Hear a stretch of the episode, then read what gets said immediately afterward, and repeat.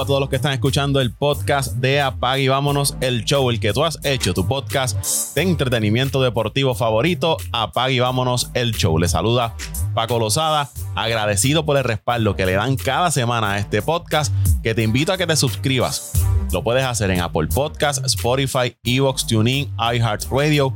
También nos ayudas a crecer y a llegarle a más personas dejando tu comentario, tu reseña al podcast de Apague y Vámonos el Show. En este episodio vamos a estar hablando de uno de los torneos más grandes que se celebra a nivel de Puerto Rico. Es el torneo del béisbol AA juvenil que inició el 6 de agosto con 66 franquicias a nivel de toda la isla. Esto representa más de 1.600 jugadores de las edades entre 15 a 18 años.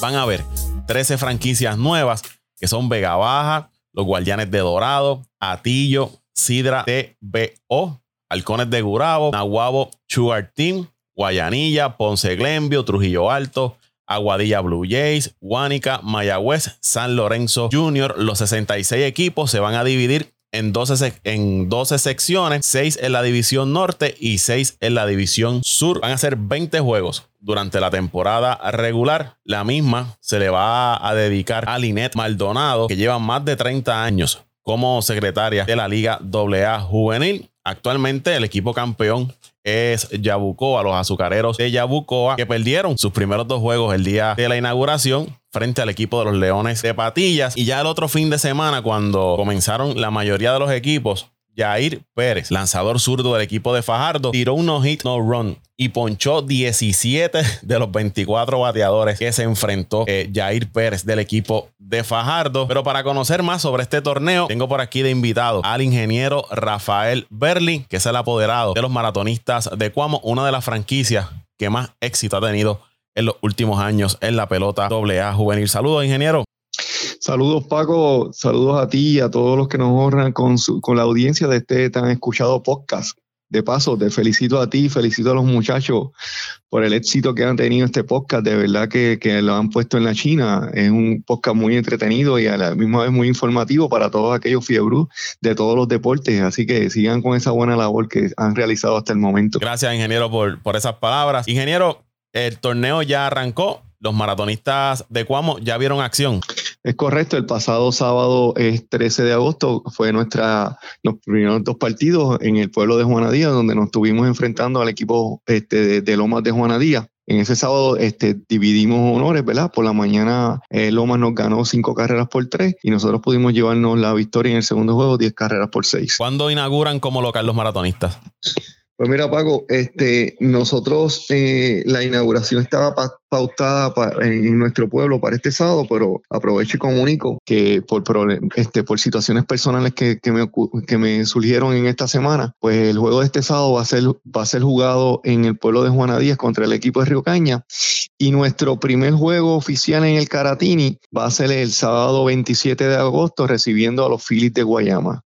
Sin embargo, como la persona que le dedicamos este torneo, que es el señor Alejandrino Tito Pedro, no está disponible para ese sábado por, por, por razones de, un tratamiento médico, pues nuestra inauguración oficial va a ser eh, el 17 de septiembre, pero el sábado 27 vamos a, a, efectuar nuestros primeros dos juegos en el, en el Pedro Miguel Caratini. O sea, recapitulando, la inauguración que estaba pautada para este fin de semana se, va a mover y entonces en, lugar de jugar local frente al equipo de Juana Díaz, van a estar jugando en Juana Díaz y ya el próximo fin de semana, 27 de agosto, Guayama Phillies en Coamo, Coamo local, pero la inauguración sería entonces el... el 17 de septiembre, que es cuando tenemos nuestro próximo juego local. Ok.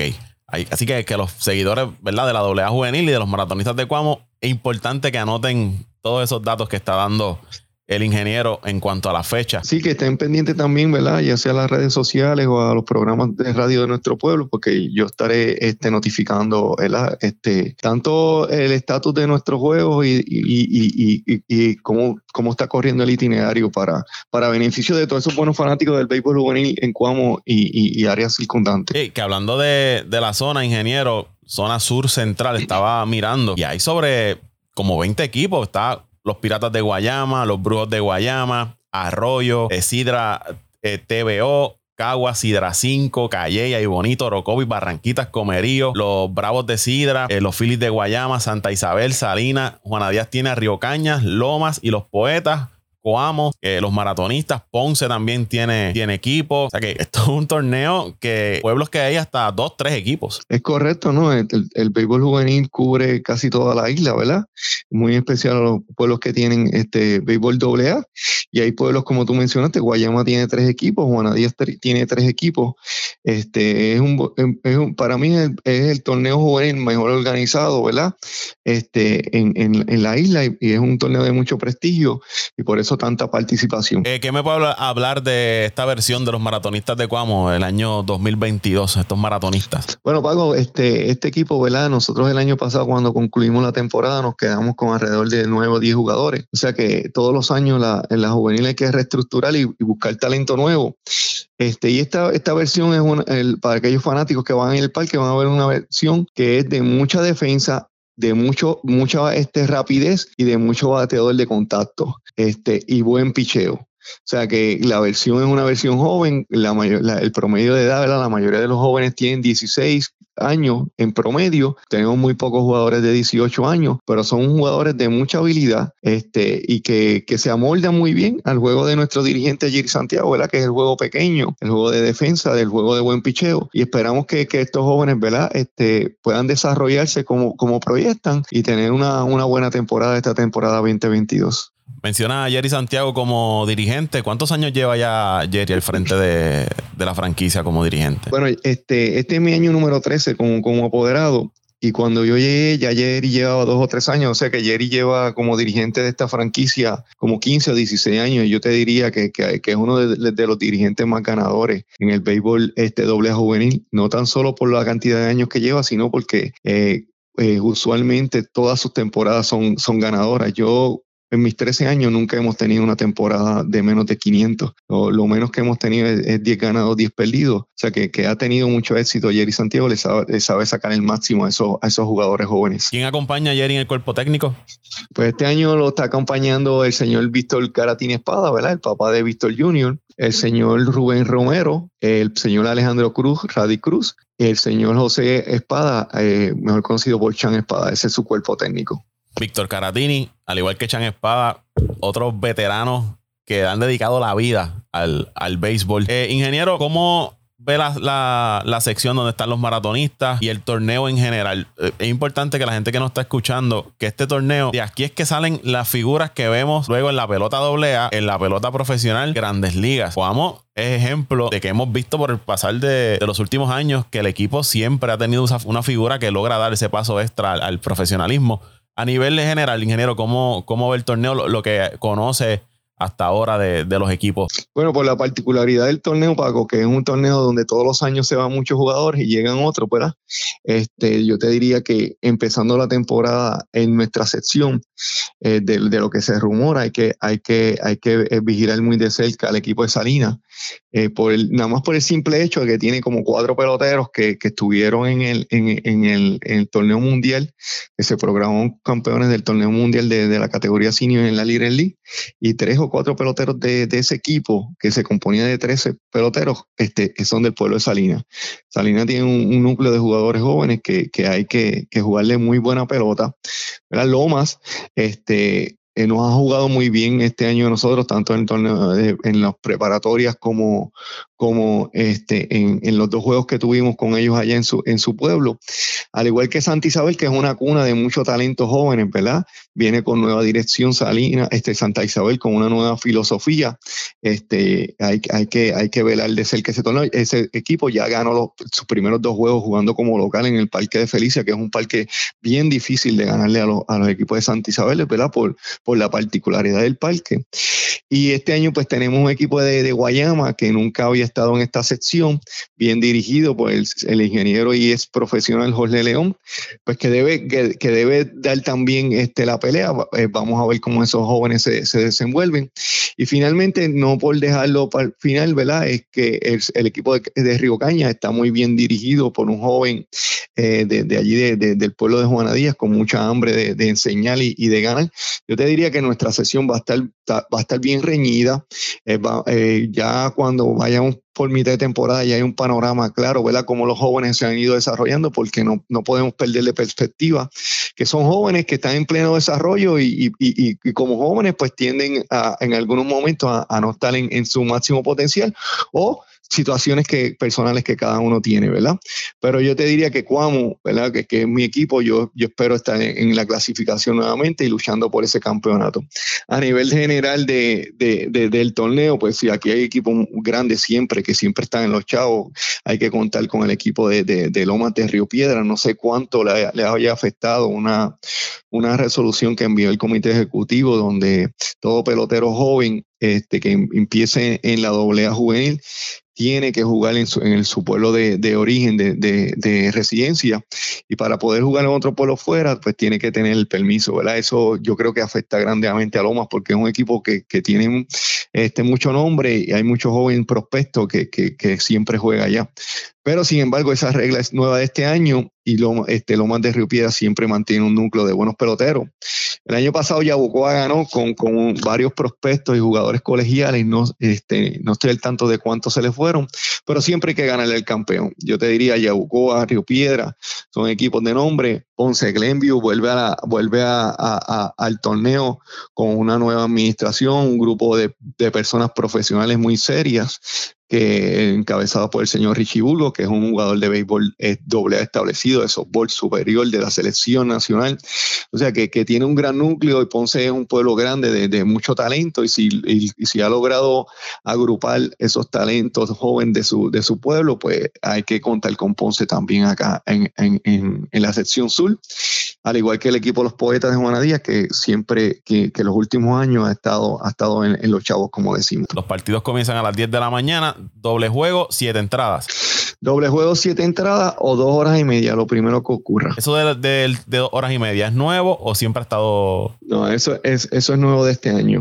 Eso es nuevo de este año. Eh, este, algunos juegos es bueno que lo implementen, para otros, pues cuando los los equipos son eh, competitivos, pues en algún momento pues, puede limitar la participación, pero nuevamente fue una decisión tomada por el Comité Ejecutivo del Béisbol AA y pues hay que acatarla y respetarla. Ingeniero, aprovecho que, está acá con nosotros. Usted es un conocedor de, del béisbol y ha trabajado con peloteros jóvenes ya usted lo mencionó, 13 años ahí en la pelota AA juvenil. Y le hago mención sobre eso por lo que pasó con, con Fernando Tatís en las grandes ligas. Como tú, un pelotero joven que tienes el mundo del estrellato frente a ti. A veces estos jóvenes, y se dan en distintos niveles, cometen errores que trastocan su, su carrera. Tatis, pues lo suspenden ahora por arrojar positivo, pero ya venía teniendo una serie de incidentes fuera del terreno también que lo habían limitado su, su participación. Y yo entiendo que en la pelota AA juvenil eh, también se dan ese tipo de casos. Estos peloteros que tienen, y no vamos ¿verdad? a referirnos a ninguno específico, gran proyección, el futuro inmenso por delante y por decisiones fuera del terreno terminan eh, afectando su carrera. Con Fernando Tati, pues no sabemos qué va a pasar. Pelotero joven, pero tiene un super contrato ahí, tiene problemas en el camerino ahora con los demás peloteros, la gerencia no está contenta. ¿Cómo una decisión fuera del terreno te puede afectar tu futuro profesional?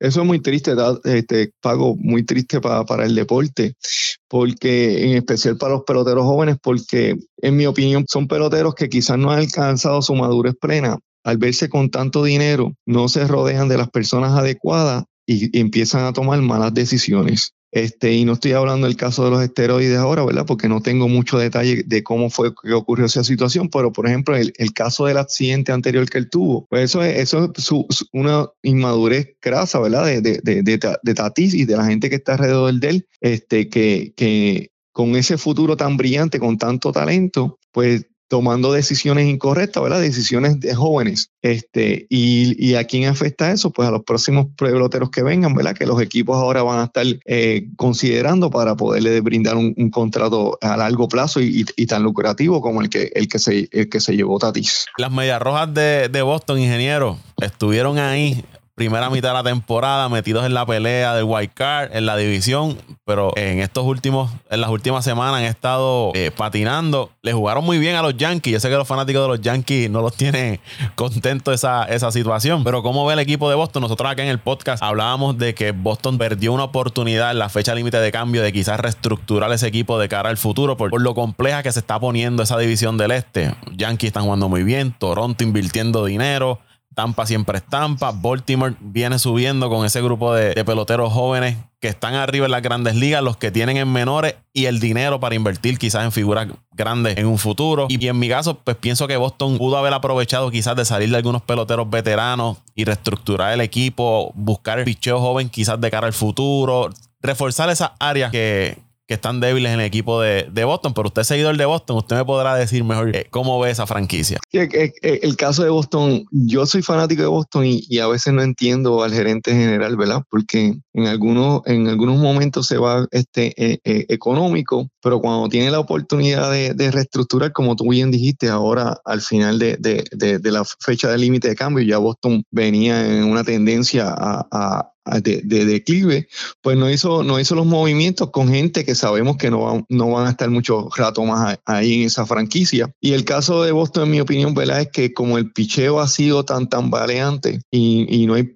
y no hay un picheo de calidad, especialmente el cuerpo de relevista, ¿verdad? Este, pues en la carga de la temporada, ahora es que se está viendo. Porque cuando tú miras el line-up de Boston, que no lo, no, lo, no, lo, no, lo, no lo tocaron en la fecha de cambio, es un line-up respetable, ¿verdad? Inclusive sin Trevor histórica que, histórica está fuera, fuera mismo por lesión, pero los relevistas no, no, no han aguantado la carga, no, no, han, no han podido preservar. Yo, yo me gustaría sacar un momento y buscar en algún momento las estadísticas, cuántas victorias este, Boston ha dejado para este, que, que, se los vayan de las manos por, por, el relevo. Y como te dije, yo a veces no, no, entiendo a, nuestro gerente general, ¿verdad? Porque este, eh, ha sido un gerente general que ha hecho buenos movimientos con poca nómina, pero en esta oportunidad que la tuvo, pues pues no hizo nada, nada, nada relevante, eh, más allá de, que cambió a Cristian Vázquez, que nos sorprendió a todo, a todo el mundo, esa, esa no la venimos venir, ¿verdad? Trajo a Tommy Fan, que es un veterano que, que hasta el momento ha, hecho un buen trabajo, trajo a Eric Hosmer, que era algo que nos hacía falta porque realmente Bobby Dalbert en la primera base, no tanto la defensiva, sino con el bate se, ha caído estrepitosamente y este era el año de él, de él explotar, pero eso no se dio, ese desarrollo no se dio y, y, es algo inexplicable, ¿verdad? el pensamiento de él, este, él no se ha expresado claramente, él, entiende que,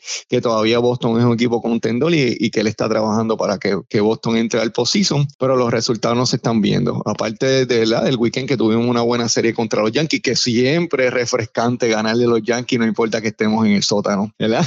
Este, y, y pues vamos a ver cómo, cómo, cómo, nos va en lo que resta de este mes de agosto, que, que es crucial. Eh, vino Michael Waka, que también estaba afuera, que tuvo una espectacular salida. Vamos a ver si, si nos da estabilidad, pero eh, la, esperanza, la esperanza está un poquito bajita porque el, relevo, el relevo de verdad que ha estado este, pésimo es la, palabra correcta. Eh, yo creo que somos muchos los que pensamos igual que, usted en, el sentido de Boston. Esa confusión de para dónde va, cuál es el rumbo de la franquicia en la toma de decisiones, como usted dice, hacen uno, un ejemplo, se desprenden de Cristian Vázquez, pero traen a Tommy Pham. Entonces uno no sabe si es que van a ir por todo o van a reestructurar. Es, confuso lo que, están, lo que están haciendo. Y lo que usted menciona, ingeniero, en cuanto al, bullpen, la efectividad del bullpen de Boston eh, a nivel de grandes ligas es la quinta peor eh, efectividad, 4.42 es la, efectividad. Apenas tienen 26 juegos salvados cuando ya hay relevistas que tienen sobre 25 juegos salvados individual. Eh, ha permitido 47 cuadrangulares y ha permitido 225 carreras limpias. Ese es el, bullpen del equipo de, Boston. Sí, y ahí no, no, ha, no, sacado cuántas victorias han dejado escapar, ¿verdad? mencionaste cuántas no, cuántos han salvado, pero cuántas han dejado escapar. Yo creo que eso sería este, algo impresionante. Ahora sí, sí, sí, han establecido un, récord este año en las grandes ligas, ¿verdad? Para un equipo como, como, Boston. Y, y, pues, como te dije, vamos a ver hacia dónde quiere ir la gerencia, porque ahora mismo nos tiene, nos tiene bien confundidos.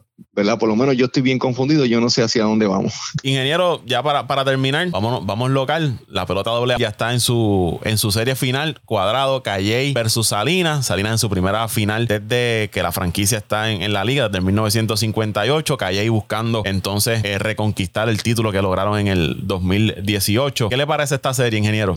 Para mí va a ser una serie muy interesante. Eh, Salina ha jugado bien todo el año, bien todo el año. Este, ha, sido dominante, ¿verdad? Eh, eh, eh, excepto ahora en el round robin ahí tuvo un poquito tan valiente, pero este, pudo, pudo, pudo levantarse y ganar el juego grande contra un gran equipo como Yabucoa. Y ahora se enfrenta a un super equipo. Para mí, de, en la serie, el equipo más completo es el equipo de Calle. El equipo que quizás tiene más hambre es el equipo de Salinas. Yo soy Team Sur, obviamente somos del Sur. Felicitamos a Ricky Sánchez y su grupo de trabajo por la excelente labor que han hecho. Hay que darle mucho crédito a Ricky, porque Ricky eh, no es catimado en recursos, tanto económicos como este, administrativos y personal, de mover la, la ficha para tener el personal adecuado y hacer de Salinas un gran equipo, un equipo bien dominante, dominó muy fácil nuestra sección, ¿verdad? Este, y ahora ya está en la final, que era lo esperado, a siete juegos, una serie bien intensa. Para mí Salinas tiene el bateo, pero Calle es un equipo muy completo en el sentido de que tiene picheo y bateo y, bateadores que ahora mismo han estado dormidos, ¿verdad? Este, porque no hay duda que, que Calle no ha bateado más que Salinas pero cuando tú miras el line de Calle, tiene un Richard González, tiene un Kevin Luciano, tiene un Cristian Torres, tiene un Brian Colón, tiene un Nelson Molina, que son tipos que se caracterizan por, por batear.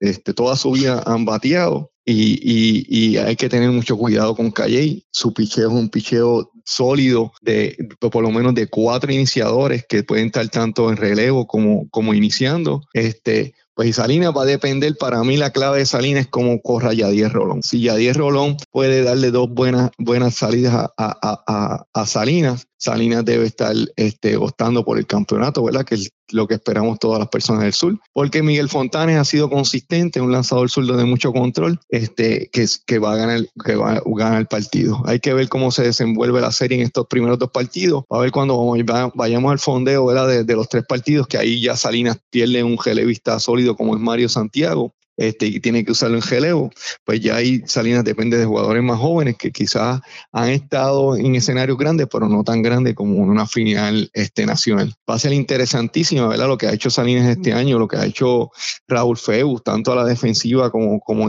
batiendo en el clutch, al igual que este muchacho que trajeron Francisco Tirado y el Coco Velázquez, yo creo que, que, que ha sido la clave consistente de, de, Salinas. Si Salinas se mantiene contento, ¿verdad? Que todo el mundo esté contento, que acepte su rol y enfocado. Para mí esa serie puede ser y las seis o siete juegos. Y yo esperaría, ¿verdad? Este, me gustaría que, que Salinas ganara. Ingeniero, encontré lo que estábamos hablando del equipo de, de Boston. Ellos tienen 25 victorias en relevos. Sus relevistas han ganado 25 juegos. Han perdido 25. Están ahí en 500. Esto en cuanto a relevo. En los juegos salvados han tenido 49 oportunidades para salvar el juego. Han salvado 26 y han desperdiciado 23. Solamente salvan el 53% de las oportunidades que tienen de salvar los partidos. Eso es una estadística bien, bien negativa para Boston. Si de, esos, si de esos 25 por lo menos hubieran preservado 13, pues Boston tuviera quizás casi empatado con los Yankees. ¿verdad? No, te estoy diciendo de que hubieran los 25, pero por lo menos la mitad o menos, Boston quizás estuviera ya este, cerca, bien cerca de los Yankees. Ha sido un desastre el, bullpen de Boston, ¿verdad? Y, y pues vamos a ver hacia dónde se, se inclina la gerencia este, de, de, nuestro equipo durante, durante lo, que, lo que resta de temporada, ¿verdad? Y, y el, la temporada muerta que en los últimos años hemos, hemos sido bien tímidos también. la esperanza no, no son muchas, pero seguimos siendo fieles y fanáticos de los Medias Rojas, ¿verdad? Hasta, hasta donde nos lleven. Ingeniero Rafael Berli, apoderado de los maratonistas de Cuamo en la AA Juvenil, gracias por estar con nosotros acá en Apague Vámonos el Show. Gracias a ti, Paco, siempre a la orden y, siga haciendo junto a los muchachos este, esa gran labor que hace este, de información y manteniéndonos entretenidos a todos los fanáticos del deporte. Hasta aquí este episodio. Será hasta la próxima ocasión. Les recuerdo que se suscriba, que lo comparta y que deje su reseña. vámonos el show.